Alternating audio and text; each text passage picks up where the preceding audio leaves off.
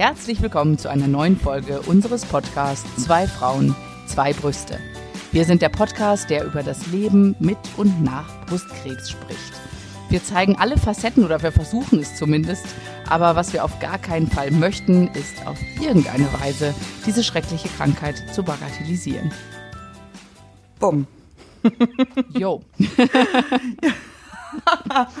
ja, ich ähm, merke schon, wir drucksen ein bisschen verlegen rum. Heute geht es um ein Thema, ja, man muss es einfach sagen. Ja. Also ähm, wir verlassen schon, schon echt unsere Komfortzone bei dem Thema. Äh, wir äh, drucksen da schon ein bisschen drum herum und haben uns irgendwann gefragt, warum eigentlich. Also auch das ist natürlich ein Thema, über das muss gesprochen werden und deswegen haltet die Schlüpper fest, es geht um Sexualität. So, Ja. es könnte hier hin und wieder doch zu einem flapsigen, verlegenen ähm, Spruch kommen. Ich entschuldige mich dafür vorab, aber wie gesagt, das ist irgendwie so ein Thema ähm, außerhalb der Komfortzone. Es macht mich häufig auch ein bisschen verlegen. Ich kann da irrsinnigerweise, obwohl ich sonst so ein offener Mensch bin und wir hier viel preisgeben, ist schwer, ne? Ja, ja, also wir, wir, wir reden viel, aber, ähm, und es ist auch ein Thema, was immer wieder auftaucht. Also es ist, sobald irgendwie es die Möglichkeit gibt, in die Richtung Fragen zu stellen, ähm, werden die auch gerne gestellt, weil da unheimlich ähm, viele Unsicherheiten auch liegen beim Thema Sexualität. Also nicht nur bei nicht uns. nur bei uns, genau. Das, ich glaube, da, da rennen wir offene Türen oder da rennen wir offene Türen ein. Ich glaube, da kann sich einfach jeder auch äh, äh, identifizieren mit uns. Also man sagt, es ist nicht so äh, das erste Thema, was ich jetzt bei meiner Ärztin anspreche, wenn ich die Diagnose bekommen habe oder nach ein, zwei Chemos oder so. Aber es ist ganz klar, dass natürlich ähm, viele Nebenwirkungen auch sich auf äh, die Sexualität und äh, den, den Körper natürlich auswirken. Und äh, ja, zum Beispiel sch- schnellzellende, äh, schnellzellende, äh, schnell, schnell teilende Körperzellen. Ähm, Ja. äh, Also ich würde, ich würde sogar noch einen vorweggehen, ehrlich gesagt. Ja. Also bevor wir so zu den körperlichen Gebrechen kommen, die ähm, das ganze äh, Sexualleben einfach äh, unangenehm machen, äh, die ja viele Krebspatienten einfach kennen, ähm, finde ich noch viel, viel wichtiger, bevor es überhaupt zu diesen trockenen Schleimhäuten kommt, ist ja irgendwie auch schon Wochen vorher äh, eine Diagnose im Raum. Und ich weiß nicht, wie es dir ging. Also ich fand es so äh, psychisch, psychisch belastend, dass in meinem Kopf ähm, gar kein Platz dafür war. Und äh, ich habe so ein, ich werde jetzt nicht sagen, von wem dieses Buch ist, weil ich das äh, nicht so despektierlich daher äh, ähm, sprechen. Du lachst schon, weil du kennst Ja. das, du kennst meine Krebsgeschichte quasi ja wirklich aus dem Original. Ich habe dieses Buch gelesen und es ging um eine, ähm, es war eine, wie, nennt man das vielleicht, eine Verarbeitungslektüre einer ähm, Krebspatientin und ähm, gefühlt, ja, wurde das ganze oder das halbe Buch ein neu entdecktes, äh, körperliches, äh, ekstatisches, äh, wollüstiges äh, Gefühl entdeckt und es wurde gefühlt wirklich die ganze Zeit, ähm, äh, wie, wie sagt man denn, ähm, nett, äh, gevögelt. die ganze Zeit. wie sagt man denn da nett? Und- Gevögelt.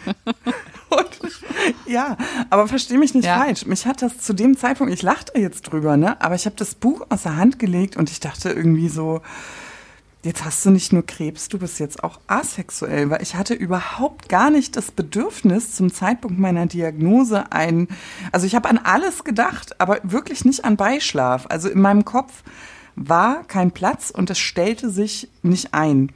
Und das erste, woran es, woran ich dachte, ist, ähm, irgendwas ist total falsch mit mir. Und weil man da ja auch gar nicht so offen spricht, oder wir kannten uns ja auch noch nicht so gut, Ja. ähm, fällt man ja auch nicht mit der Tür ins Haus. Und es hat mich wahnsinnig äh, verunsichert. Also ich habe wirklich gedacht, dass alle Frauen mit einer Glatze äh, sondergleichen durchs Schlafzimmer hüpfen und da ähm, sensationelle Nächte verbringen. Nur ich fühle mich wie so eine Kröte, wie so eine depressive Kröte, ähm, die ähm, einfach, es wollte sich nicht einstellen. Was soll ich dazu sagen? Nee. Ich fand es ganz schlimm. Und ich muss immer wieder an dieses Buch denken. Also selbst heute lässt mich dieser Gedanke nicht in Ruhe. Also selbst so, ich muss raus. an dieses Buch denken, obwohl ich es gar nicht gelesen habe, allein durch deine Erzählung. Also das, das hat mich auch. Ja, ich habe mich irgendwann vielleicht bei so einer, Nacht, äh, bei so einer äh, Nacht mit einem Wein vielleicht mal ein bisschen über dieses Buch ausgelassen. also wirklich. Ähm, ich glaube, das gibt es wirklich. Ja. Also ich glaube, ich glaube, es gibt Frauen oder es gibt äh, ja Frauen, die ähm, wirklich so eine ganz ähm, positive Seite im Körpergefühl sehen. Also diese Haarlosigkeit, das ist ja nicht nur, äh, so wie ich das jetzt empfunden habe, irgendwie ein Makel, sondern viele denken sich, Mensch, ich habe keine Haare am ganzen Körper, ich fühle mich so, ich weiß nicht, so geschmeidig vielleicht oder äh, die Glatze, das ähm, äh, turnt mich irgendwie an und mein Partner auch. Das, das gibt es bestimmt. Aber ich sag mal ganz salopp, das ist bei mir so nicht eingetreten. Nee. Also auch nur. Und das hat mich wahnsinnig verunsichert. Ja, also ich, ich glaube auch, die Sache ist die, nur, nur weil du dir die Beine jetzt nicht mehr rasieren musst, ähm, heißt das ja nicht, dass du, ähm, also du musst ja deinen Körper ganz neu auch kennenlernen. Dein ganzer Körper mhm. verändert sich und das hat ja auch sehr viel mit ähm, Körpervertrauen und Selbstwahrnehmung des Körpers zu tun. Und fühle ich mich eigentlich wohl in meiner eigenen Haut? Und wenn ich mich schon nicht wohlfühle in meiner eigenen Haut, mhm. äh, dann kann ich mir gar nicht, dann kann ich gar nicht an, an, an andere Leute denken, dass die sich mit meinem Körper wohlfühlen könnten, um das mal so überspitzt zu sagen. Ja, also ne? ich sag mal so, ne, wir sprechen ja jetzt hier ganz bewusst so um eine allgemeine Sexualität. Ja. Also ähm, das ist ja eine Sache mit meinem Partner, aber man hat ja auch eine Sexualität zu sich selbst. Und die ist bei mir wie ausgelöscht gewesen. Also ich bin wirklich, es ist nicht so, dass ich gesagt habe, ach Gott, ich wäre nicht mal darauf gekommen, aber es, es war in meinem Kopf dafür überhaupt gar kein Platz. Das habe ich mein ganzes Leben nicht gehabt, aber ich habe an alles gedacht, wirklich, mhm. aber nicht an Sexualität. Also überhaupt nicht. Ich habe nicht mal einen Gedanken verschwendet. Fühl, sag mal, Paula, fühlst du dich heute eigentlich sexy oder nicht? Oder ziehst du mal einen schönen ähm, hier äh, äh, einen schönen Schlimmer an äh, oder tust du das nicht? Ich habe nicht mal dran gedacht, wirklich nicht. Also so wenig Platz war in meinem Kopf. Und je mehr, je weniger ich da, daran dachte und je mehr ich das aber von außen wahrnahm, dass andere Leute ja ihre mhm. Sexualität entdecken, desto mehr dachte ich, boah. Also das war bei mir ein bisschen anders, muss ich sagen. Ähm, ich habe schon äh, am Anfang, also mit der, mit der ersten Chemotherapie, weiß ich, habe ich ja so meine, ich hatte noch so zwei, drei ähm, Babykilos extra mhm. und die waren plötzlich weg und plötzlich passten mhm. meine Jeans wieder und ich muss sagen, am Anfang habe ich wirklich gedacht so, ach, du das, äh, ich fühle mich eigentlich ganz gut so, ne? Und habe auch mhm. so, so viel Komplimente bekommen und dachte so, ach, eigentlich äh, fühle ich mich wirklich gerade ganz wohl in meinem Körper. Das drehte sich aber dann total um mit der nächsten Chemotherapie und der Cortisongabe. der, der, genau. Das dauerte nicht das so lange. Das dauerte nicht ganz so, so lange, äh, als das dann ins genaue Gegenteil umschlug und ich dachte nur so, oh Gott, äh, ich fühle mich überhaupt nicht wohl gerade. Ähm, ja. Äh, es war so eher, ja, so am Schluss, das, das kam so zum Schluss der, der 16 Chemotherapien, da also weil am Anfang ging das immer noch, dachte ich so, ach guck mal, kriegst jetzt Cortison, aber auch geht ja eigentlich so, ne? Du fühlst dich eigentlich auch ganz wohl. Und äh, dann kam mit einem Schlag, also gefühlt, ja, so also. gefühlt über Nacht äh, hatte ich plötzlich statt einem Gesicht einen Luftballon. Und ähm, mhm. also das, das, ich konnte da wirklich zugucken. Und ähm, ja. ja, und irgendwie hatte ich dann plötzlich auch zehn Kilo mehr. Also ich finde, man geht ja immer auch so streng mit sich ins Gericht, ne? Mhm. Also äh, es ging mir irgendwie auch so, also du hast schon recht, ne? wenn man sich selber nicht so ähm, nicht so äh, sexy findet, wie will man das auf andere irgendwie übertragen oder wie sollte so, so ein Gefühl ähm, zustande kommen. Aber ich finde, man ist ja auch so wahnsinnig streng mit sich. Ne? Also ähm, bei mir war das auch so, das habe ich aber erst später verstanden, tatsächlich. Mhm. Also in, in dem Prozess überhaupt nicht. Da habe ich immer gedacht, was ist denn mal, also was funktioniert denn? Also, was, also Entschuldigung, ich bin doch genauso diese Person wie vorher. Also, das kann wohl nicht wahr sein und was ist da eigentlich falsch? Aber du machst ja auch, ähm, diesen Prozess ja auch mit, ne? Also erstmal fallen die Haare aus, mhm. dann kriegst du dieses Mondgesicht, dann nimmst du nochmal zwei, drei, vier, fünf, sechs, sieben, acht Kilo zu. 19. Dann, ähm, ja, ich wollte es nicht weiterführen, geht mir auch so. Ähm, das sind ja alles durchaus irgendwie Sachen, achso, dann ist sie ja auch schlecht vielleicht, also mhm. die ist einfach so übel. Man hat ja so eine, durch die Chemo hindurch so eine latente mh, hm, Übelkeit möglicherweise. Ähm, da, ich meine, ganz ehrlich, weiß ich nicht, gibt es ja auch Leute, die das machen, aber hab mal den übelsten Kater nach einer Party und dann gleich hoppel die Boppel ins, ins Geschaukel, hätte ich mir auch nicht vorstellen können. Also, ähm, und die Erklärung, dass bei mir alles in Ordnung ist, die kam bestimmt, ja, bestimmt ein Jahr später erst. Und die, dieses ganze Jahr über ähm, habe ich mich ganz schlecht damit gefühlt ähm, dass meine Sexualität, also weil alle gesagt haben, also ich habe das bei der Ärztin angesprochen und gesagt, ah, es kommt alles wieder und es ist jetzt auch durch die Wechseljahre, die ja auch wieder so ein mm, Faktor sind. Und großer Faktor. Warten Sie mal ab. genau, warten Sie mal ab. Und je länger ich wartete gefühlt, desto schlimmer wurde das. Weil dann kommen die Operationen dazu. Ja. Dann ging das gar nicht, ja. Dann hatte ich plötzlich gar keine Brüste mehr. So, wie soll das denn funktionieren? Also irgendwie war ich mir ja selber so fremd. Mm. Und ähm, ja, ich fand's ähm, ganz, ganz schwierig. Und ich habe erst ein Jahr später, also man ist so streng zu sich. Man, guck mal, ich bin jetzt so dick geworden und ich kriege da so, ähm, so ein Flaum, ja, also in die Haare. Also vielleicht ist das so eine Zeitinformation, aber du hattest es, glaube ich, auch, als die Haare anfingen zu wachsen, wuchsen ja auch die im Gesicht. ja, ja. So ein, so ein Flaum im Gesicht. Ich hatte ich das auf den so, Handrücken oh, sogar. Ich hatte oh, auf den Handrücken ich dachte, wenn das jetzt dunkel Flaum. wird meine Herren. Aber hast du gedacht, das bleibt? Ich habe noch befürchtet, das bleibt so. Das ist Gott sei Dank so, gerade im Gesicht, ne? Dann habe ich so an den Seiten, oh. so, da, ich wirklich, da dachte ich, ich krieg da so einen blonden ja, Alex, Bart. Und ja, Entschuldigung. Ich habe gedacht, ich habe ja dunkle Haare, dunklere Haare. Ich habe gesagt, das wird jetzt schwarz und dann bist du der König Drosselbart, ne? Und dann fühl dich mal sexy, ne? Also dann kannst du ja, dann hast du, ziehst ein BH an, da sind aber auch nur zwei Silikon-Platzhalter äh, drinne. Mhm. Äh, hast da irgendwie so viele Kilos mehr, hast noch ein Bart im Gesicht, eine Glatze und dann juhu. Also ich habe mich nicht so wahnsinnig wohl gefühlt. Aber ich habe gemerkt, auch das wäre vielleicht gar nicht so der Grund gewesen.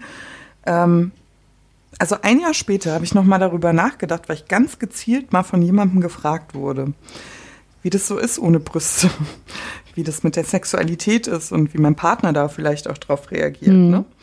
Und dann habe ich mich mal ganz, ganz lange damit auseinandergesetzt und ähm, ich habe mich immer als Frau gefühlt, also mhm. ohne Brüste. Es ist äh, überhaupt gar kein Thema weiblich oder nicht weiblich, weil ich finde, das macht ja mit dem eigentlichen Geschlecht nichts. Ähm, aber ähm, es ist ja so. Und viel, es ist jetzt ein bisschen platt und manche werden vielleicht die Augen verdrehen, aber mir hat diese Erkenntnis wirklich, wirklich weitergeholfen. Es gibt ja ganz viele Lebenskatastrophen. Ne? Mhm. Muss ja nicht Krebs sein. Es kann ja auch sein, dass jemand vielleicht, mh, hm, ich weiß nicht, was gibt es für Lebenskatastrophen? Naturkatastrophen, Krieg, es gibt Unfälle, es gibt ähm, ganz, ganz schlimme Dinge auf dieser Welt. Und ich bin mir sicher, Krebs gehört auf irgendeiner Stufe irgendwo da mit dazu. Dinge, die man sich nicht wünscht. Hm. Würdest du jemandem, der aus einem Flugzeugwrack krabbelt, ja, weil er gerade einen Flugzeugabsturz überlebt hat, würdest du auf ihn zugehen und sagen, du, was ich unbedingt von dir wissen wollte, ist, wie läuft so im Bett? weißt schon.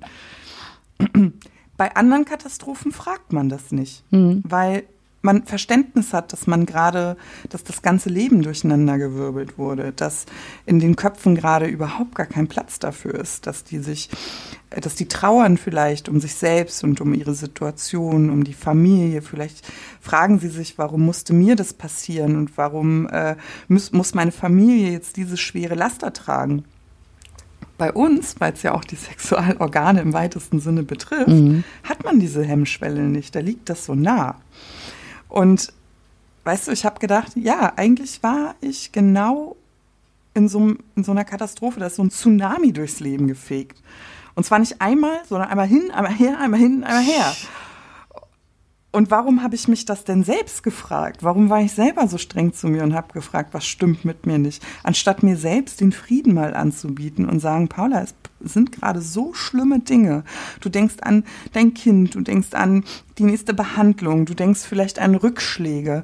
Warum ist das jetzt ein Problem für dich mit dieser Sexualität? Also was ich sagen will, ist, dass einem das vielleicht ja auch suggeriert wird, dass etwas nicht stimmt, ja. was eigentlich völlig normal ist, weil man Verständnis Ja, hat. ich, ich glaube, das hängt auch wieder von Person zu Person, ist das wirklich unterschiedlich. Ja, ne? Weil ich meine, wie in dem Buch auch. auch. und also ich kann nicht sagen, dass meine Libido jetzt irgendwie flöten gegangen wäre in der Zeit. Ich hatte jetzt auch halt keinen Partner dann auch zu der Zeit, deswegen hat, hat sich das eh erübrigt.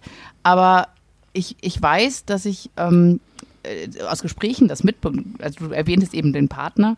Mhm. Und was ich oder was ich sehr befremdlich fand, ist, dass ähm, Frauen auch gesagt haben, also ich, ich, war bei so, einem, so, einer Brustkrebsveranstaltung und da wurde über Nebenwirkungen auch gesprochen und da kam mhm. das Thema halt auch auf und dann mhm. sagte halt eine Frau sagte, ja, also sie, sie hätte jetzt auch so trockene Schleimhäute und das äh, wäre auch sehr schmerzhaft und was sie denn machen könnte, weil ihr Mann, ähm, äh, den, den möchte sie ja auch nicht so im Regen stehen lassen. Mhm. Dann habe ich mir noch gedacht im Moment, also wie kann denn da ein Mann oder was, ähm, also sorry, ich finde, aber Alex, ist das nicht spannend? Ich finde es hochinteressant, ja. weil ich habe ja während meiner Chemotherapie geheiratet. Ja. Ne? So. Und ich war auch ganz lange damit beschäftigt, meinem Mann vielleicht etwas schuldig zu sein. Mhm. Also das klingt total blöd. Mein Mann hat das nicht eingefordert oder ja, so, ne? Ja. Also der hatte da total, also den, also mein Mann würde ich auf den Sockel stellen. Ja. Weißt du, so toll hat er reagiert. Aber ich, ich für mich war ja das Problem. Ja. Ich habe immer gedacht, vielleicht fehlt ihm was, vielleicht kann ich ihm das gerade nicht geben. Also nur weil ich ja gerade keine keinen Raum dafür habe. Vielleicht geht es mir ganz an. Man geht ja auch irgendwie von Männern ähm, mit einem ganz anderen Umgang von Sexualität aus. Mhm. Ne? Also, dass die das vielleicht als Kanal brauchen oder als Katalysator oder keine Ahnung, whatever, Stressabbau. Ich habe gesagt, ich kann ihm das gerade gar nicht geben. Und natürlich sind da Gespräche erforderlich und die Gespräche sind nicht angenehm, weil es steht halt der Krebs im Raum. Wer möchte schon immer wieder auf dieses Krebsthema, wer möchte das immer wieder auf den Tisch haben? Es ist irgendwann auch gut. Mhm. Aber ähm, tatsächlich habe ich mir dann, also als die Brüste dann weg waren, ne? Mhm. Ähm, da habe ich schon echt mal so eine Nacht vorm Spiegel durchgeweint, ja. Das kann ich aber verstehen. Das ähm, hat nicht, und, und aber nicht, ähm, nicht weil die Brüste weg waren, sondern ich hatte tatsächlich meinen Mann im Hinterkopf. Weil ich mir gedacht habe, ich, egal wie ich damit umgehe, ich bin ja in der Partnerschaft nicht alleine. Und was tue ich ihm eigentlich an? Also einfach oh die emotionale Gott. Zumutung, für die ich gar nichts kann, mhm. ja. Habe ich auch gedacht, Gott, der Typ hat mir vor einem halben Jahr die ewige Treue geschworen und jetzt stehst du da so äh, oben ähm, flach wie eine Flunder. Und ähm, da habe ich wahnsinnig viel geweint. Und dann war es aber auch gut. Also mhm. ich habe es einmal ausgeweint und dann muss man es nehmen, wie es kommt. Weil ich glaube, bei Männern ist es so, Mm. der Mann wird ja immer als so ähm, stereotypisch, ne? Wir sprechen ja, ja. über Stereotypen. Äh, als so unersättlicher ähm, Forderer vielleicht in so einer sexuellen Beziehung dargestellt. Das wird ja immer gerne gemacht. Mhm. Ne? Also der Mann muss befriedigt sein, der Mann und der Mann hat so einen Druck und der Mann muss es ablassen. Also ähm, so, so eine veralteten Stereotypen einfach, die aber auch Erwartungen in den Köpfen der Frauen auslösen. Aber man muss ja tatsächlich auch mal, ich möchte auch mal den Partnern eine Stimme geben. Weil, ähm, liebe Frauen da draußen, macht euch nicht so viel Stress mit den Männern, weil ähm, ich möchte auch nicht mit den Finger auf einzelne Männer zeigen, aber ich finde das total gerechtfertigt, wenn der Mann sagt, du bist gerade in der Krebsbehandlung, du hast eine Glatze, du hast vielleicht nur noch eine Brust. Sorry, ich muss damit erstmal händeln lernen. Ich verspüre keine sexuelle Regung. Es turnt mich einfach nicht an. Ja. Also da werden die Men Männer immer so, so als Monster dargestellt, aber es ist doch auch ihr gutes Recht zu sagen, sorry, ich muss es einmal, einmal schlucken. Ich, ja, aber in dem Fall war das, bei, bei dem Beispiel war es ja umgekehrt. Also da hat der Mann das ja wirklich eingefordert, obwohl es ihr gerade überhaupt nicht gut ging. Und da habe ich auch gedacht, also bei aller Liebe, ich finde, da muss auch dann der Partner leider mal ein bisschen, wenn, wenn man sagt, es, es geht mir körperlich gerade wirklich nicht gut und das tut mir weh ja. oder, also sorry, ähm, da, da kann ich auch nicht verstehen, dass, dass, dass man, nee. dass man sich dann, A, das denkt, okay, wenn ich da jetzt Nein sage, dann rennt mir der Mann sofort davon und wenn er das tut, dann war es wahrscheinlich auch der Falsche, muss ich sagen, weil ich glaube, in so einer Situation, mhm. ähm, da habe ich auch kein, kein Verständnis äh, für einen Mann, der sagt, ja, jetzt hier dreimal die Woche und sonst, sonst, sonst bin ich weg. Ja, ja. Ne? Nee, aber das muss ich ja auch ehrlich sagen, das sind dann wahrscheinlich auch die Männer, die dann, äh, ich weiß nicht, ähm, vielleicht das auch ähm, während der Schwangerschaft nicht, nicht akzeptieren oder so, dass man da gerade nicht im besten Wohlbefinden ist. Mhm. Ne? Nee, das ist ja irgendwie, ja, auch so ein ähm, nicht nur körperliches, sondern finde ich so ein sehr, sehr hoch emotionales Thema, wo ja auch so, das nimmt ja solche Ausmaße an, die man mit denen man ansonsten nie konfrontiert ist. Also man hat ja äh, Todesängste vielleicht auch oder Worst-Case-Gedanken über diese ganze Krebsszenerie. Ähm, und ich glaube, das ist einfach so ein Handling, das ähm, sich ganz, ganz schnell auf so ähm, sexuelle Begierde vielleicht auslebt, äh, auf welcher ja. Ebene auch immer, dass man sagt, ich kann jetzt gar nicht, ich habe da überhaupt gar keinen Raum für. Oder dass man sagt, ähm, komm, ich will jetzt wirklich alle Tage, dann nehmen wir halt ein Hilfsmittel, ich weiß nicht, Gleitgel äh, oder whatever. Und dann äh, geht das rund. Aber ja, ich glaube, das ist so ein sehr, sehr totgeschwiegenes Thema. Also als ich ähm, erkrankt bin, hat mir das sehr gefehlt. Also da haben eher, glaube ich, die Frauen eine Stimme gehabt, die sagen, du, bei mir funktionierte das äh, super. Und ich saß da und habe gedacht, ah, weißt du, mm. das ist hm. wie, kennst du so diese peinliche Stille? Das ist so ein bisschen wie, mm, wenn man so erzählt, so, oh Gott, mein Kind, also es war heute wirklich, also, also wie, wie von einer Tarantel gestochen, hat mir total Stress und Theater seit, und dann so die andere so, Nee, kennen wir gar nicht. Ja, das ist bei uns noch nie passiert. Stehst du da? Ja, ja, genau. Und so fühlst du dich irgendwie auch, wenn du so ähm, ganz offen über ähm, Sex redest, vielleicht mit Menschen, die dir noch nicht so vertraut sind, weil in der Regel vernetzen sich ja Betroffene ähm, erst ja, mit Beginn der Erkrankung, da ist man sich ja noch nicht so vertraut. Da kommt das Thema vielleicht nur so ähm, beiläufig, man tastet sich so an und wenn einer dann sagt so, nee, bei mir gar nicht, gar nicht, sechsmal die Woche. Ja, genau, ganz im oh, Gegenteil. ganz im Gegenteil, nee, trockene heute, nee, nee, bei uns geht's total rund. Dann stehst du auch erstmal da und denkst dir, wow, das war ähm, krass. Ja. Ups. Dann sage ich lieber gar nichts mehr. Und ähm, ja, was soll man da groß sagen? Also Sexualität und Krebs, das ist schon, das ist schon echt so ein emotional und körperlich belastendes Thema. Auf jeden Fall. Du sprachst ja die du sprachst, Schleimhäute ja, schon an. Und du sprachst die Wechseljahre auch an. Das äh, ist überhaupt nicht zu unterschätzen. Ah. Ne? Also du wachst nachts auf, du bist schweißgebadet. Kannst dich am besten noch mal dreimal umziehen in der Nacht, weil dann ist dir wieder hm. kalt, dann bist du wieder klatschnass geschwitzt und ähm, sorry, aber dass man sich da auch dann mal nicht so wohl fühlt in seiner Haut, ist ja wohl dann auch selbstverständlich. Ja, und ich muss ehrlich sagen, also ich finde auch dieses, du hast das noch immer so schön gesagt, dieses Entfremden von sich selbst. Mhm. Mm, das hatte man, aber man ist ja jeden Tag mit sich zusammen, also jede Stunde, jede Minute. Mhm. Und ich kann mal vorm Spiegel äh, sitzen und mir Augenbrauen malen und irgendwann, also man fühlt sich ja selber so, also ich fühlte mich selber so fremd die ganze Zeit. Und ähm, ich fand es aber auch irgendwie erstaunlich, dass ich das in der Partnerschaft auch hatte. Also mein Mann fand mich ja auch, der hat ja den Prozess auch mitgemacht. Mhm. mitgemacht. Und es war bisweilen auch anfangs ein bisschen schwierig. Also irgendwie so, hm, man steht sich so fremd gegenüber. Das klingt total komisch, weil eigentlich ist man sich innig wie nie zuvor emotional. Also man geht jetzt gerade, man beschließt, gemeinsam durch so eine Krise zu gehen, komme was wolle, man steht sich bei. Also emotional ist man sich ja schon entschlossen, ja, also in der Partnerschaft entschlossen gewesen, also wir zumindest. Und ähm, aber körperlich war es schon komisch. Also wenn ich da mit einer Glatze stand und mein Mann stand da, also es war dann so morgens irgendwie so, mh, hm, wo, wo küsse ich jetzt hin? So mh, hm, äh, Mund, ähm, Stirn, mh, hm, Kopf oder äh, wie streichelt man und darf ich da eigentlich die Glatze berühren oder ist das unangenehm oder weißt du so mhm. so ein ganz ähm, Dinge, die ganz routiniert waren, sind auf einmal irgendwie komisch. Da steht einfach ein Elefant im Raum. Was ja. soll man da sagen? Ja, es ist nicht nur du so. selber musst dich erstmal mit dir anfreunden, auch dein Partner muss sich dann wohl mit ja, dir anfreunden, ja. denke ich mir. Ja, genau. Mhm. Ja, es ja, ist schon, spannend. Es ist, es ist auf jeden Fall, es ist ein Riesenthema. Es ist auch ein sehr, sehr totgeschwiegenes Thema, auf jeden Fall. Also ich, ich merke schon ich immer, dass es so, dass da so rumgedruckst wird, weißt du, und äh, ja, es interessiert jeden, überlegt. aber ja. ähm, es reden nicht viele drüber. Hast du mit jemand anders mal darüber gesprochen? Ja, mit dir. ja.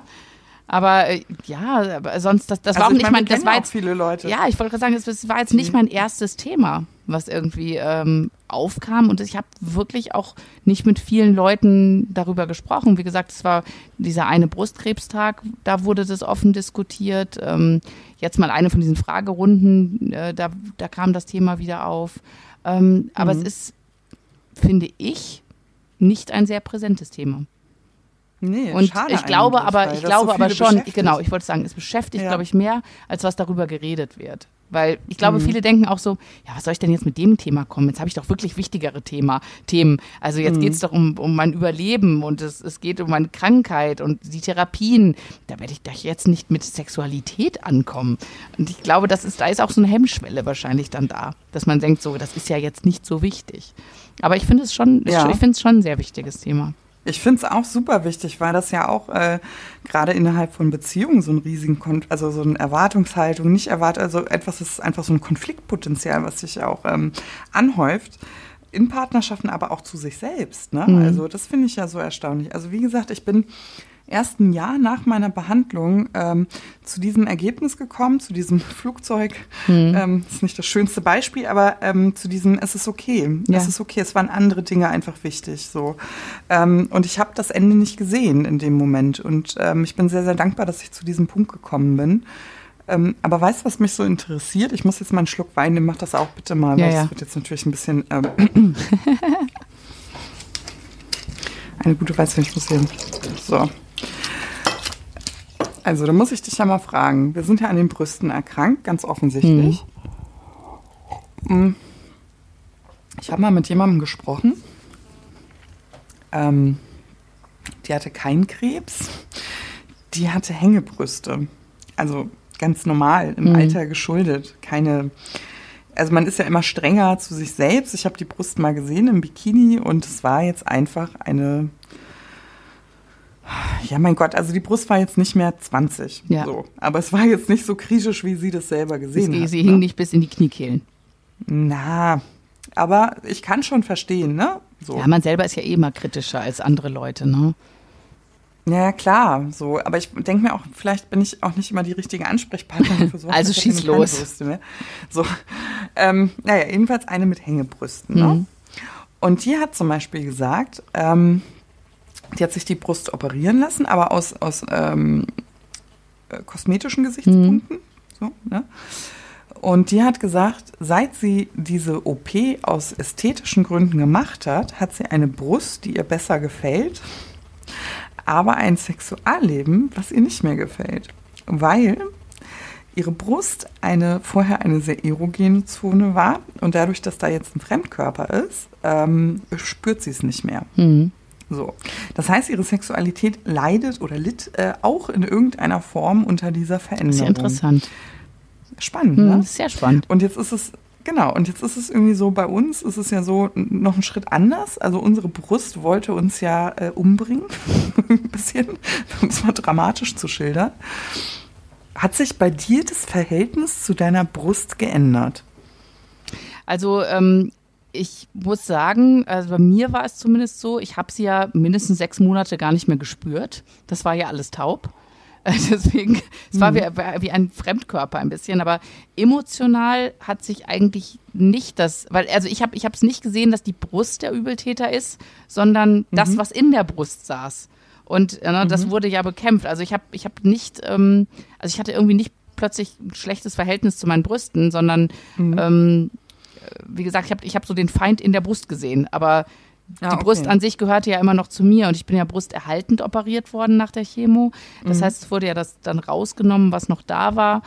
Und äh, ja, das, das, sieht jetzt anders aus, klar, aber ähm, es sind immer noch meine Brüste. Also da, mhm. ähm, okay. nee, also da muss ich sagen, da habe ich, hab ich gar nicht, dass ich das damit assoziiere, sondern ähm, mhm. ich habe das eher so als Fremdkörper immer gesehen, den Krebs, der da eigentlich gar nicht mhm. hingehört. Mhm. War das bei dir anders? Ja, spannend. Ich kann es so nicht sagen. Also, ähm, ist jetzt auch eine andere ja, Situation. Ja, ja, also ich habe es jetzt, äh, nee, kann ich, kann ich so jetzt irgendwie nicht sagen. Also da bin ich ja ähm, raus, weil mh, mm, Nee, kann ich so nicht sagen. Also ich hatte vorher, ich hatte halt jetzt, also es fühlt sich jetzt so, äh, wie ist es ohne Brust? Also es ist ehrlich gesagt ganz pragmatisch. Also vorher hatte ich eine und jetzt hatte ich halt keine mehr. Ich spüre da auch nichts. Mhm.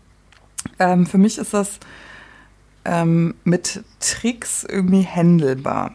Also was mir zum Beispiel fehlt, jetzt nicht um mich wahnsinnig sexy zu fühlen oder so, Ähm,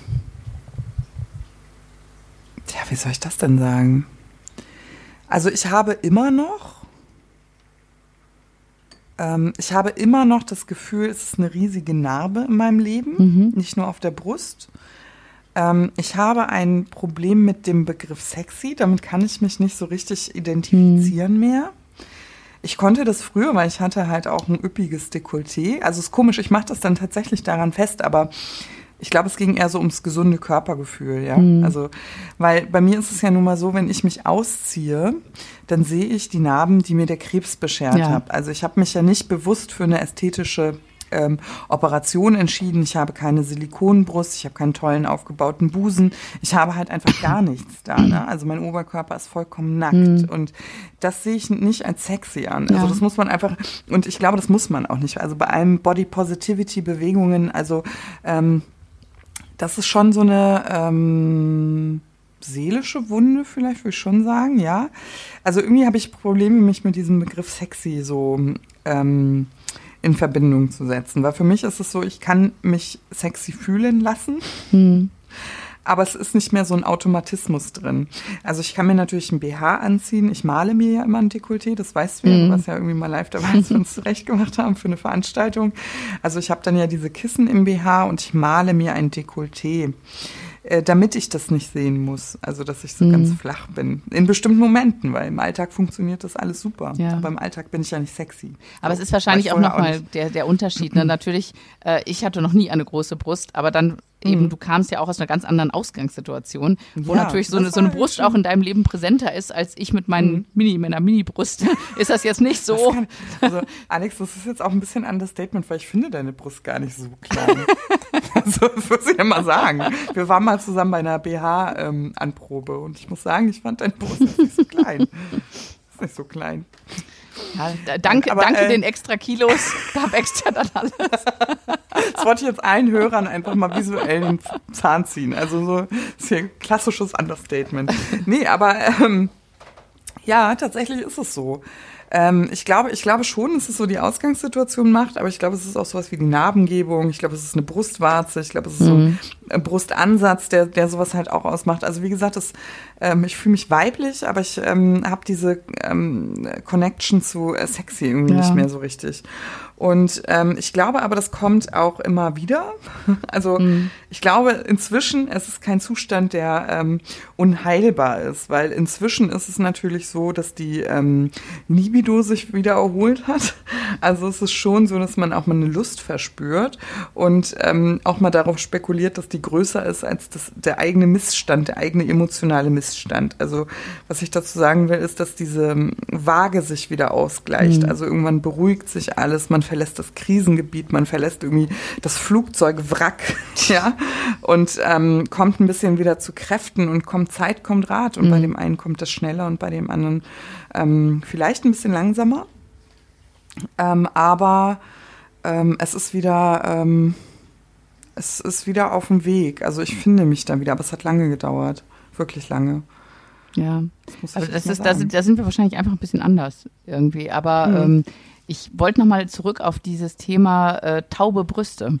Weil das hat Ja. mich sehr, sehr lange begleitet. Ähm, dass Mhm. ich einfach, ne, am Anfang, das war ganz, ganz praktisch, dass man auch nichts da gespürt hat, ne, weil Ach so, ja, wegen der Schmerzen. Du klar. hast da, nee, ich hatte ja noch so ein Hämatom in der Brust und es ist immer noch, also jetzt, wo ich wieder Gefühle habe, merke ich natürlich Mhm. auch, dass es hier drückt, dass es da drückt. Wenn sich mein Kind an mich lehnt äh, beim Vorlesen oder so, sag ich mal, ah, nicht da dran lehnen. Also das merke ich schon, wo das Gefühl wieder da ist, sind natürlich auch jetzt äh, ähm, Schmerzen dann auch da. Trotzdem auch noch, Ist bei dir das ganze Gefühl wieder da?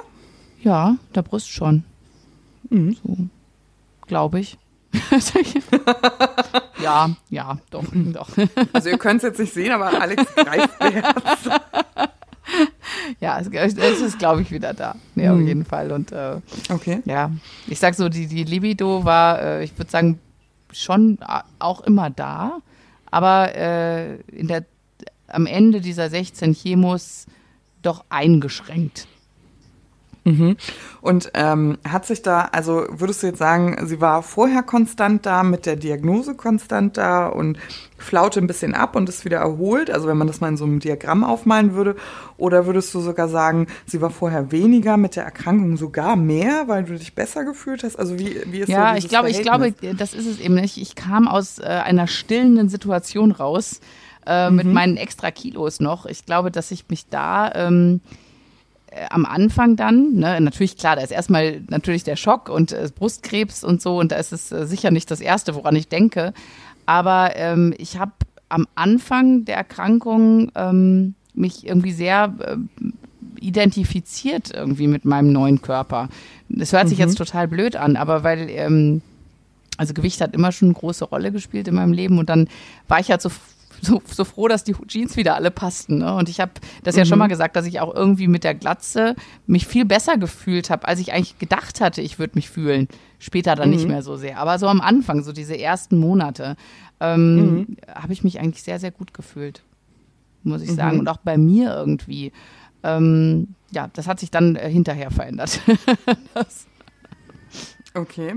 Aber es ist ja, ist ja irgendwie auch wit also witzig. Ha, Ja, es ist, ich kann jetzt auch nicht sagen, dass es mir aber, jeden Tag so ging. Natürlich, wenn ich da nein, schweißüberströmt so, im Geschäft stehe irgendwo, dann habe ich mich überhaupt nicht gut gefühlt in meinem Körper. Ne? Und aber ich finde so, Hitzewallungen und so, das äh, war. Ja, klar, aber ich finde es so erstaunlich, dass du das so ähm, vielleicht ähm, deine Libido auch so an diesen anderen äußeren Merkmalen so festmachst, also dass du dich körperlich einfach gut gefühlt hast und auch irgendwie spritzig und mit Esprit so, ne? Also an Tagen, es gab ja auch Tage, da habe ich mich auch so gefühlt. Ja, also Hat dich das emotional nicht so ähm, belastet? Also es, es, also so, ich nee, das, nein, nein, das hört mal, ich frage für eine Freundin, ich frag für eine Freundin. naja, es ist ja so, ich hatte, ähm, ich hatte ja plötzlich auch viel mehr Zeit für mich selber in dem in der ganzen Zeit. Und ich, ich glaube, das hat mir auch mal gut getan, mich mit mir selber ein bisschen auseinanderzusetzen, weil äh, gefühlt war vorher, hatte ich gerade so viel Stress, dass ich mich überhaupt nicht mehr mit mir selber befasst habe oder über mich selber überhaupt nachgedacht habe oder wie ich aussehe oder ähm, ne, das, mhm. das war einfach, ich habe einfach nur funktioniert. Und, ähm, mhm. und dann habe ich mich also einfach wieder mehr. Wieder im Mittelpunkt. Ja, vielleicht war es so? auch das. Oder mhm. nee, nicht im Mittelpunkt, aber ich habe mich selber Na, mal wieder selbst. wahrgenommen. Ja, ja genau. Ah, okay ich glaube, das, das, äh, das war eine ganz wichtige Zeit irgendwie für mich, weil ich natürlich mit meiner Endlichkeit äh, konf konfrontiert war. Ne? Ich habe überlegt, okay, äh, puh, äh, also erstmal reißt es dir den Boden unter den Füßen weg und dann denkst du auch so, okay, was ist denn jetzt eigentlich wichtig im Leben? Ist es wichtig, dass ich hier, äh, was weiß ich, ähm, ich hatte ja so diesen Wasserschaden zu der Zeit da zu Hause. Mhm. Ne, ist das jetzt wichtig, dass ich mich dann noch drei Runden streite mit der Versicherung oder ist es nicht wichtiger, dass ich jetzt einfach das Hier und Jetzt genieße und wie alles ist. Und ähm, mhm. also da war ich gerade sehr hin und her gerissen mit mir selber, mit, aber auch mit meinem Körper, mit allem. Aber du hattest ja, ähm, da erzähle ich ja kein Geheimnis, ähm, keine äh, Partnerschaft. Mhm. Hat es dir gefehlt? Hat dir körperliche Nähe gefehlt? Ja. Okay. Ja, spannend. Also ähm, Entschuldigung, wenn hier was im Hintergrund heult. Das ist einfach meine bekloppte Katze, ja. falls ihr das hört. Keine also, Kinder. Ich muss mich, nein, nein, ich muss mich dafür einfach entschuldigen. Aber ja, es ist spannend. Also ähm, ich muss sagen, mir hat äh, die körperliche Nähe auch gefehlt. Also nicht gefehlt. Ich ähm, habe mir einfach gewünscht, dass so diese Vertrautheit mit dem neuen Ich. Hm. Ich hatte ja eine, ich hatte ja eine Partner oder habe eine Partnerschaft, ähm, dass das bei meinem Mann ähm, dass mein Mann so den ersten Schritt, also ich hatte, das klingt jetzt so komisch, aber ich hatte irgendwie selber so die Buchse voll. Ich hätte mir eher gewünscht, dass mein Mann vielleicht irgendwie so diese Glatze als selbstverständlich sieht und so, weißt, und das so beherzt einfach so den ersten Schritt macht und sagt, ey, also wir sind irgendwie cool gerade mit der Situation, also macht dir da keinen Kopf. Natürlich hat er das gedacht, also sie würde ja nicht sagen, oh Gott, ist das äh, furchtbar, ähm, aber für ihn war so dieser emotionale Stress so groß, mhm. weißt du? Und ich ja, finde, und das, also, das, das ich ihm auch ein. Ich wollte gerade sagen, das, hätte, das, das, muss man natürlich auch bedenken, ne, dass die Partner mhm. ja auch ihr Päckchen dazu tragen haben mit der ganzen total, Situation. Total. Und also ich höre ganz oft eben nämlich eben, eben ähm, auch die Situation, die du geschildert hast, dass der Mann das so einfordert und so, ne? Und ähm, oder der Mann gar nichts mehr möchte. Ist ja noch, ne? Ist ja noch schlimmer. Äh, nein, ist nicht noch schlimmer, aber ist auch schlimm, ne? Also der, der Mann guckt dich mit dem Hintern nicht mehr an. Also da, da findet gar nichts mehr statt. Also weder eine Berührung, noch ein Kuss oder irgendwas oder geschweige denn irgendwie Sexualität. Aber man muss doch auch dem Partner ähm, das eingestehen, dass die Libido vielleicht an zweite Stelle rückt. Ja. Und das hat ja nichts mit einer persönlichen Abwertung zu tun. Also ich bin ja nicht weniger seine Ehefrau Mhm. gewesen. Auch wenn es sich so angefühlt Also ich habe mir das so eingeredet. Ja, aber, Angst, ich bin Angst, ja äh, weniger- Angst frisst auch da an, an allem. Ja, ne? total. Das, ähm, und ähm, ich bin da sehr, sehr froh, dass ähm, wir das in der Partnerschaft gar nicht so ähm, als oberstes Thema gesehen haben. Das war nicht das oberste Ziel in diesem Konflikt. Hm. Das oberste Ziel war, wieder gesund zu werden und das andere gucken wir mal. Und ich bin sehr dankbar für dieses Verständnis, was ähm, mir entgegengebracht wurde. Oder beziehungsweise, ich muss es ja auch ehrlich sagen, also dadurch, dass es eben ähm, immer noch immer noch so seelische Narben gibt, also dass ich immer noch auf großes Verständnis trete. Aber ich finde das ähm, ganz, ganz spannend, was du erzählst. Also ähm, auch mit diesen Berührungen. Also ist es so, dass du, ähm, dass die Berührungen, die du, die, die du dir gewünscht hast, waren die bei dir auch eher emotionaler Art und weniger sexuell? Also ähm, ist das jetzt so? Ist, das ja, ich, Erklär's ich fühle mich wie Dr. Sommer gerade, ey. Das ist ja furchtbar. Ich nehme mal noch mal einen Schluck Wein. Warte mal. Da müssen jetzt alle Zuhörer mal durch. Wir haben noch nie so ein offenes Gespräch geführt. Das muss ich ja mal sagen. Wir haben schon mal über Sex gesprochen, aber so, so, Prost jetzt. Mm. Also, hast du dir lieber eine Umarmung gewünscht oder hast du dir lieber gewünscht, dass ähm, ein Partner dich vielleicht begehrlich findet? Nein, ich glaube, also umarmen, also ich, also aus meiner Weißt Sicht ich finde ich ja meine? genau, also, also ich finde, körperliche Nähe. nee, Also, also, welche das, Art der körperlichen Nähe hast du eher vermisst, so würde ich es eher sagen. Nee, also ich, ich finde, das ist dieses so in den Arm genommen werden und sowas. Das, Mhm. ich finde, das War ist schon ganz, so. ganz wichtig. Also ähm, Mhm. das geht gar nicht in dieses Sexuelle, sondern äh, Mhm. wirklich in dieses ähm, ja, einfach diese körperliche Nähe, sag ich was. Mhm. Aber auch natürlich, ich meine, ich habe ja zwei kleine Kinder, ne? Ähm, Mhm. Die, äh, das hat jetzt nichts, also das hat nicht die falschen Rückschlüsse zieht. Aber, aber ich sage, das ist natürlich auch schön, wenn, wenn ein Kind in den Arm nimmt. Und ähm, Ja. und auch das, das, das muss ich sagen, äh, dass ich das sehr, sehr genossen habe, dass meine Kinder das auch ähm, normal fanden, dass ich halt jetzt eine Glatze habe und mich genauso geknuddelt haben und äh, das einfach so, dass das einfach so normal war und ich genau die gleiche war, sozusagen wie vorher, nur halt mit ohne Haare. Ja, ja, es ist spannend, ähm, was du sagst, weil mh, ich glaube, da ist ja fast so ein Ergebnis dieser Folge schon, schon absehbar.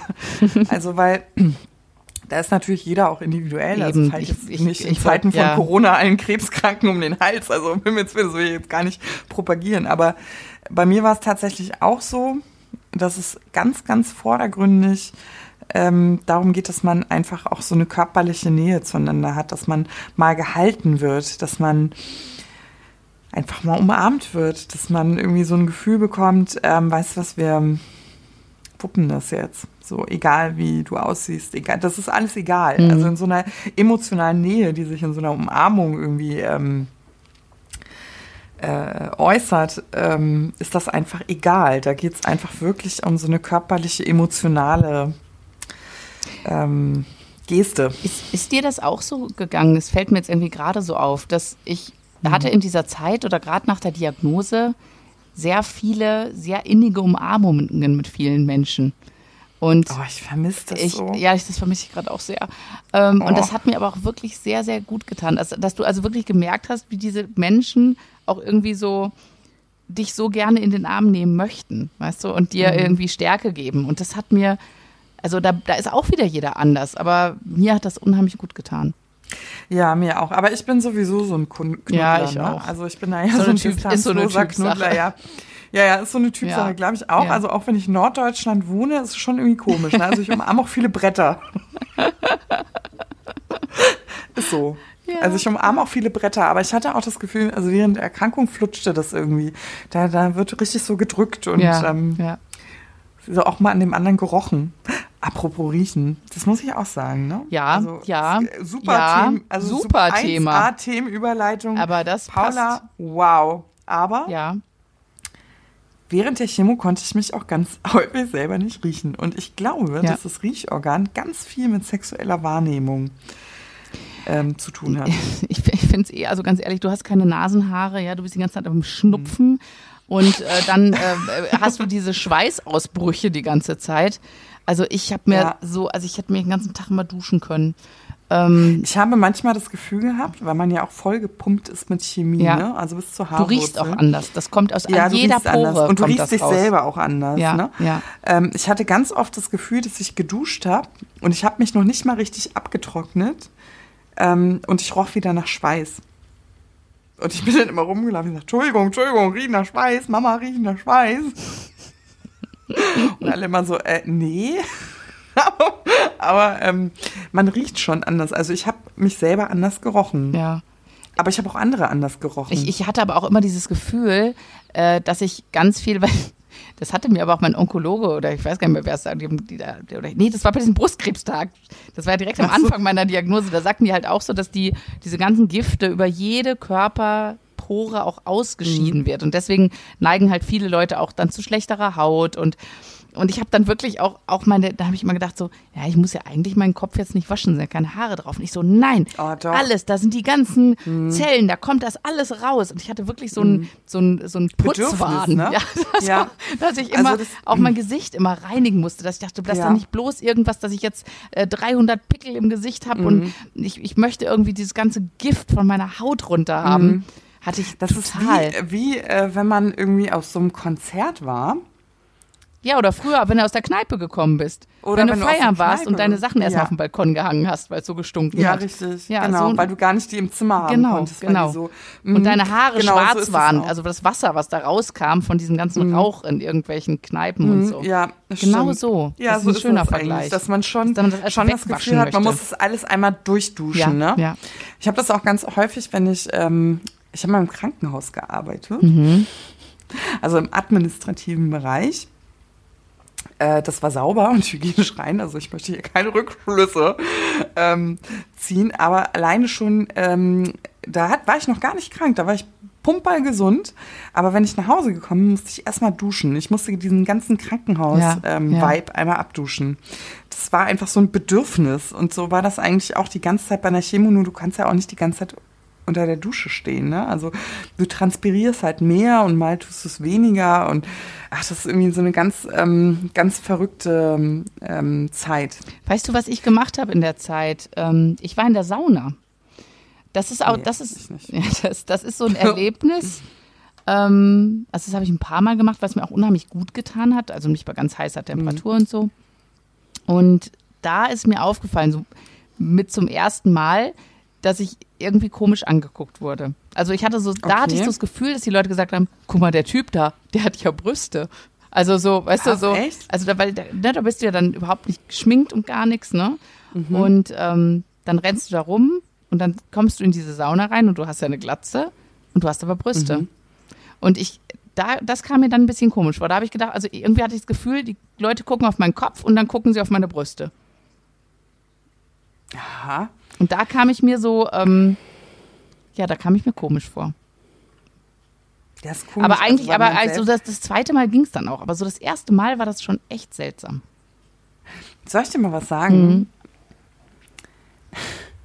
Ich kann dir auch einen Moment sagen, wo ich mich tatsächlich so ein bisschen sowas wie sexy gefühlt habe. Und das war auch im Schwimmbad. Also es ist noch nicht so lange her, ein Jahr her ungefähr, Okay. vor einem Jahr. Ich bin ja umgezogen Mhm. Und ich habe natürlich auch eine neue Nachbarin. Und diese Nachbarin hat eine Tochter, die ist ungefähr so alt wie mein Sohn. Mhm. Und da fanden Kindergeburtstage statt. Und ich bin dann mitgegangen, weil mein Sohn kannte keinen, ich kannte keinen. Es war irgendwie so Networking, ähm, Moms und so. Es war total nett, ne? Also wir waren bei diesem Kindergeburtstag im Schwimmbad und ich war natürlich in diesem Dilemma. Kacke. Dusche, ja, nein. Mm. Äh, Umkleidekabine, mm, Situation. Ich bin das umgangen. Ich war nicht, ich war nicht so cool, wie ich jetzt äh, gerne würde sagen wollen. Also ich hätte jetzt nicht gesagt, oh, dann zog ich mich aus und dann war ich total cool, auch bei den Kindern so. Nee, ich habe das schon ein bisschen undercover gemacht. Und neulich, also es ist jetzt ein Jahr vergangen, sprach meine Nachbarin mich darauf an, was ich denn beruflich mache. Und dann habe ich gesagt, ja, also ich arbeite ja in der Kinder- und Jugendhilfe und so weiter und so fort. Sagte sie, du kann es sein, dass wir dich im Fernsehen gesehen haben. und ähm, tatsächlich ist es ja so, dass ähm, es äh, drei Folgen, zwei Frauen, zwei Brüste, auch äh, anlässlich des Weltkrebstages im TV gab. Mhm. Weltbrustkrebstag am 1. Oktober. Mhm. Genau, gab es uns ja in drei Folgen im TV zu sehen und ähm, genau, also deswegen ja. Und äh, ja, da musste ich sagen, okay, du kannst ja nicht sagen, ich mache was mit Medien, weil das mache ich einfach nicht. Das war ein Ausflug aus der Brustkrebsaufklärung. Ich mache was mit und Medien. kannst du nicht so cool aus der Hüfte schießen. Nein, ich habe gesagt, okay, ich muss mich jetzt outen. Also, ähm, weißt du, das ist so dieses, wem sagst du jetzt, ob du krank warst oder nicht? Also man sieht es einem ja auch nicht mehr an. Ne? Also, äh, und dann habe ich gesagt, ja, also ähm, ich engagiere mich in der Brustkrebsaufklärung und ähm, habe einen Podcast Podcast, heißt Zwei Frauen, zwei Brüste. Und dann habe ich natürlich erzählt, warum wir so heißen und dass ich hier keine Brüste habe. Und dann sagte sie, ja, aber Moment, du warst doch letztes Mal mit uns im Schwimmbad letztes Jahr. Ich sage, ja. Ist mir nicht aufgefallen. Ach, guck mal. Es ist ihr nicht aufgefallen. Und ich druckste so rum und ich habe echt gedacht, sie war einfach höflich, weil ich dann als einzige Mutter in die Einzelkabine schnell mir einen Top angezogen habe, wo schon Epithesen drin waren. Aber natürlich hatte ich die ganze Zeit das Gefühl, ich würde da nackt stehen. Ne? Mhm. Also mir würden alle auf die Brüste gucken, ich würde da total nackt stehen, als unbekannte Mutter im Badeanzug läuft. Also Komfortzone hoch zwölf. Ne? ähm, aber es war nicht so. Und ähm, Weißt du, dann habe ich mir diesen Badeanzug angeguckt und gesagt, ach, der ist aber echt irgendwie auch ganz nett. Also der sieht ja auch ganz keck aus, wenn ich das mal so sagen darf. Und das war jetzt vielleicht nicht so diese verführerische ähm, ähm, hier. Ich wollte ich wollt, wollt gerade sagen, keck, ja? keck ist auch so ein Wort, was in so Wäschegeschäften oft benutzt wird. Ja, vielleicht habe ich mich gefühlt wie die Wäscheliesel. Aber die sieht ja auch auf dem Plakat aus, als würde sie es ja regelmäßig tun, ja. ja, und dann habe ich mich ein bisschen so gefühlt. Ja. Und das war eigentlich so, da habe ich gedacht, irgendwie ist das so ein heilsamer Schritt nach vorne, schön. dass wenn man mich im Badeanzug sieht mhm. oder ich mich im Badeanzug sehe, nicht an die Brustkrebspatientin denke, sondern vielleicht an eine ganz, ganz normale Frau, von der man denken könnte, da geht es irgendwie hinter verschlossener Schlafzimmertüre rund. Und das hat mich total gefreut. Und das war dann irgendwie auch so ein Prozess, dass man sagt, okay, das heilt langsam mhm. alles wieder. Irgendwie ist es wieder noch nicht perfekt und bestimmt hat es Ecken und Kanten. Und es ist ja nicht so, dass man eine Glatze hat und plötzlich hat man lange Haare, sondern auch dazwischen liegen ja unzählige Kilos Übergangsfrisuren, äh, Schambehaarung, Beinhaare, hässliche Füße und Co. Ähm, aber irgendwann kommt so eine Konstante wieder rein und das ist ja auch wieder ganz heilsam, dass man darüber auch mal spricht. Also, dass man sagt, ja, es kommt, ist noch nicht richtig gut, aber ganz ehrlich, ausbaufähig. Man kann wieder damit leben. Und langer Bädchen bist du auch schon wieder fast, muss ich jetzt auch mal sagen. Siehst du diesen Dutt? Ja, ja, bitte. ja. Ich, also es kann ja leider, ja, leider niemand sehen, ja, aber also ja. Da bleibt mir die Spucke ja. weg, wenn ich Paulas Haare sehe. Uhu. Wir müssen mal äh, irgendwie an so ein Logo, ein neues Logo denken, weil ich kann diese kurze nicht mehr sehen. Ich brauche einen Dutt. Ein Dutt. Na gut. Ich aber, mal dir dann ähm, Dutt da wieder, drauf. Das ist gut.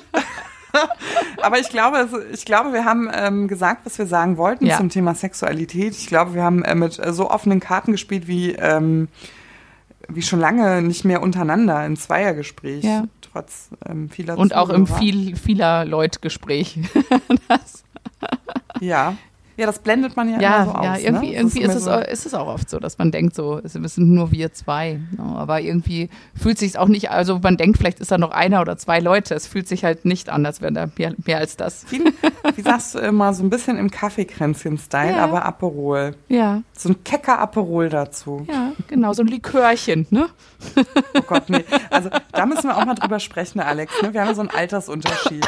Nein, ich bin nicht, ich bin nicht die Generation. Also ich bin, zwar, ich bin zwar viel älter, aber ich bin nicht die Generation Likörchen. Also aber ich wollte gerade sagen, aber da, da wird es irgendwie so zwischen cool und nicht cool. Also liegt der Unterschied zwischen Aperol und einem Eierlikör. Also nee, nee. das möchte ich also Ich bin auch nicht, sagen. dann bin nicht Team Eierlikör. Ich bin dann eher so das Sektchen oder so. Sektchen? Hm. Na gut, dann stelle ich Oder mal einen kühlen und freue mich aufs nächste Thema. Oh, Champagner. Oh. Wenn du schon kalt stellst. Das ist mir zu teuer. Na gut. Weißt du, ich mache was mit Medien, Alex. Ja, ja, genau. Nein, Quatsch. Also gut, lange Rede, kurzer Sinn.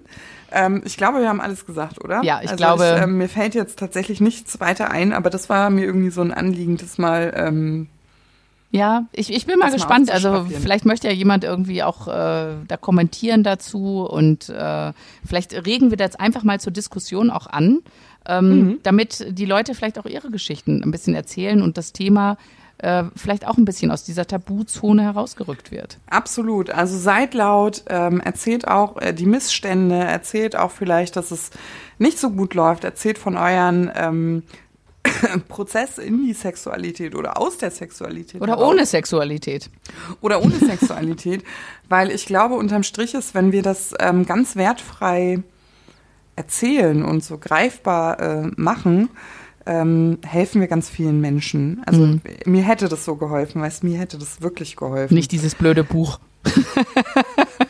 Ja, das war Pech, dass ich wirklich, das hat mich, also wir lachen darüber, das hat mich wirklich, wirklich belastet. Mhm. Und ähm, ich frage mich eigentlich jetzt, warum? Darum. Ja, aber Genau du wusstest darum. ja nicht. Das war ja für dich die einzige Geschichte, die vor deinen Augen war. Und du dachtest, okay, das ist die Norm. So muss das sein. Ich bin anders. Ja. Und das, deswegen, je mehr Geschichten da äh, Genau. den Markt fluten, äh, so besser kann sich Genau. jeder dann vielleicht auch wiederfinden in dem ganzen Dschungel da. Absolut, absolut. Ja, Gut. schön war's mit euch. Ja, Bis bald. bis bald. Tschüss. Macht's gut. Tschüss.